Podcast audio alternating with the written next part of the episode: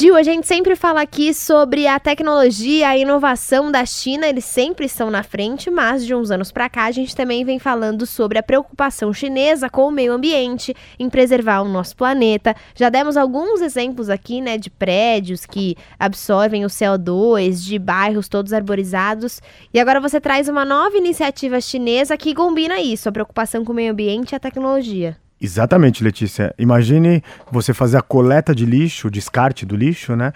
Utilizando QR Code, gamification, que é ganhar pontos, é, reconhecimento facial, máquinas que vão te distribuir prêmios. O que está acontecendo?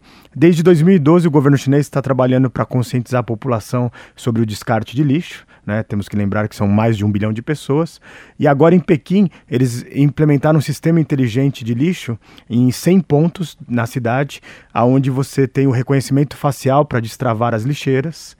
É, mas antes disso, você ganha é, uma bolsa todo mês, aonde vem saquinhos de lixos com QR codes identificando que você é o dono daquele saquinho de lixo.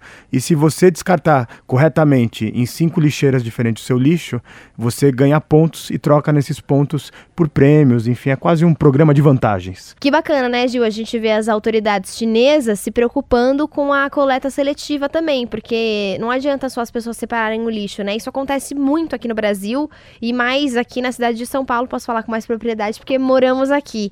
Tem muita gente que faz a separação do lixo, do reciclável, até às vezes dos materiais, né, do vidro, do metal, do plástico, e do lixo comum, do lixo orgânico, mas não tem coleta seletiva que passa no bairro, que passa na rua da pessoa. Ela faz toda aquela separação e no fim vai tudo para o mesmo lugar. E aí, para a pessoa ir procurar um local ou uma cooperativa que faz esse recolhimento, tem alguns supermercados que fazem esse, esse recolhimento também do lixo, aí já fica um pouco mais difícil, né? A gente já coloca mais uma barreira para a pessoa poder fazer a reciclagem do próprio lixo.